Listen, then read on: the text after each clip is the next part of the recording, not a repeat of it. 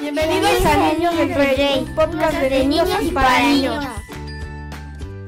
Bienvenidos a nuestro episodio de podcast Niños del Rey. Este episodio se va a tratar, estamos hablando de estos temas festivos, estamos cerrando el año 2023, se está acabando ya rápidamente y estamos comenzando ya el 2024, pero siempre es muy bueno reflexionar acerca de lo que está pasando ahorita en este caso que se está acabando el año y cómo empezar un año nuevo. Y a veces como niños no tenemos esta como que es como, ah, sí, ya vacaciones, ya año nuevo, eh, pero está padre pensar acerca del año nuevo y qué es lo que eh, tenemos que pensar al respecto como niños del rey, como niños que creemos en Cristo, si esa es su posición, claro, recuerden que para ser cristianos es algo individual, no porque vengan a la iglesia se hacen cristianos, ¿ok? Pero bueno, para los que no nos conocen, vamos a presentarnos rápidamente, empezamos ahora por usted. Damián César Ramírez Torres, ¿Cuántos años tienes? 10. Muy bien, señorita, Mariana Esther Hernández Farías, tengo nueve años. ¿ok? Elian Irán Guevara Guerrero. Tengo 10 años. Perfecto. Y la pregunta entonces con la que queremos abrir ya de entrada es cómo celebran ustedes el Año Nuevo. El episodio anterior, para los que nos vieron, ah, platicamos acerca de la Navidad. Pero ahora Año Nuevo, que es a veces parecido a la Navidad también, cómo se celebra. Pero ¿qué hacen ustedes? Platícanos un poquito, Esther. Pero yo no lo festejo. ¿Por qué? ¿Por qué no? ¿Pero cómo, cómo que no lo festejas? No, no lo festejo. No hacen año, no hacen una cena, nada. Ok, también está padre, es un día normal. Entonces se van a dormir temprano, no ven la tele un poquito más tarde ni nada. Solo vemos un poquito más del tiempo y ya. Ok, perfecto. Pero no se esperan al 10, 9, 8, 7, el conteo y regresivo y... nada. Ok, perfecto. ¿Ustedes? Eh, comemos pavo y... ¿Pavo otra vez? ¿Igual que Navidad?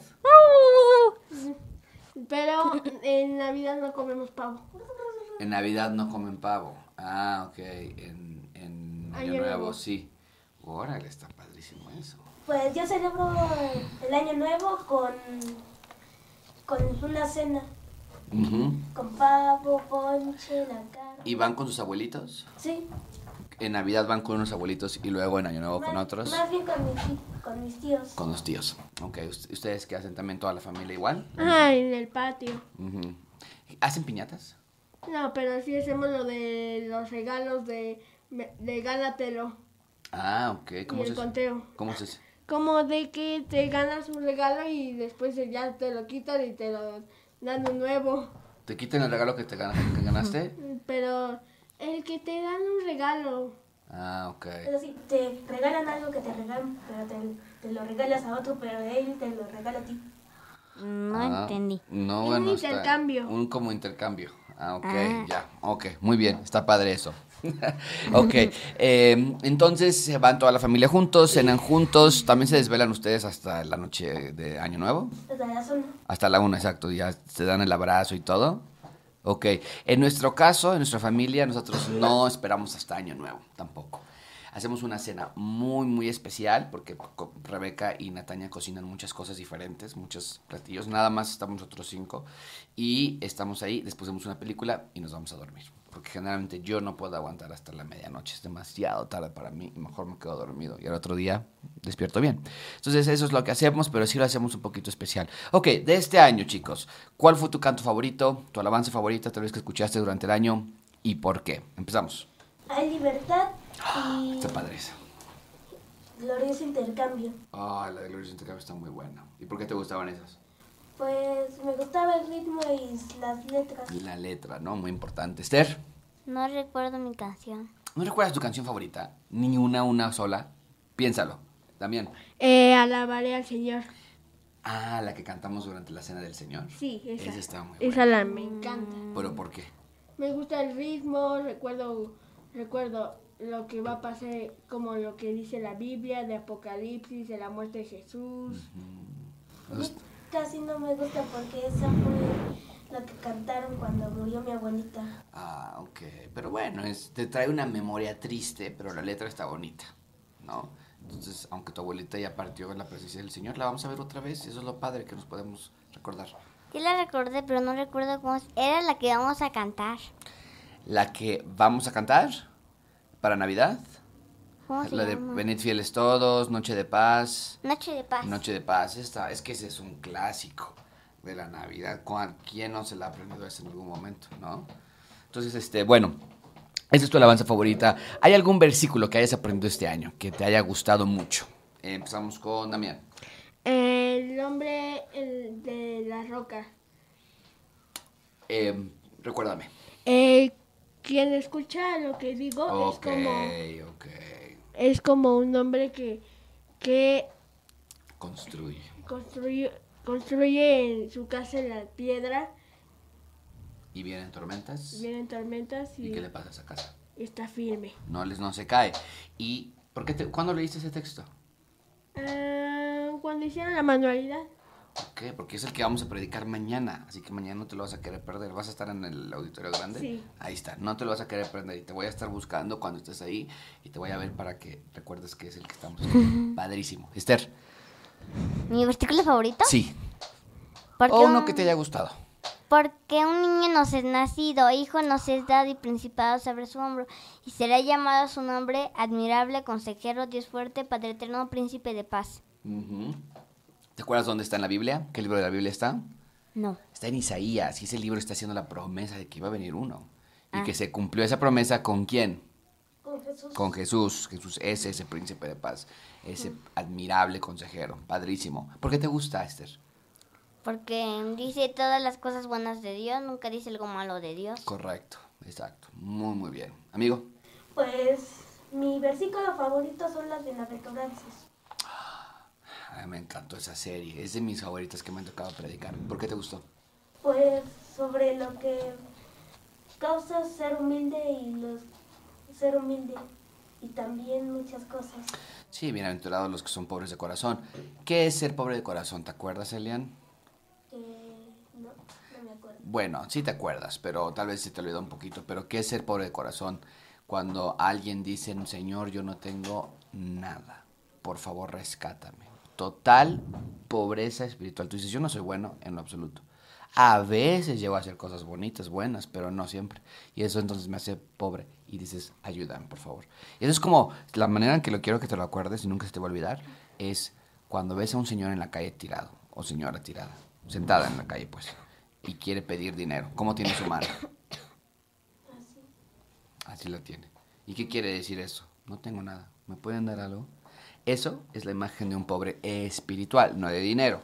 Tal vez tú tienes dinero, pero pobre espiritual es decir, Señor, yo no tengo nada. Por favor, ayúdame. Eso está muy padre. ¿Ok? Muy bien. ¿Qué libro fue una bendición para ti? Bueno, aquí también quisiera preguntar a, a- a ustedes, esto me tengo mucha curiosidad. ¿Leen libros durante el año? Aparte de la Biblia. ¿También? yo se lo veo de insectos. Ok, insectos. Sí, en los que vendían aquí en, en el aniversario que creo que era el milagro de la tormenta y Daniel y el foso de los leones. Eso lo leíste. ¿Ok? Pues yo leí todos los que están aquí.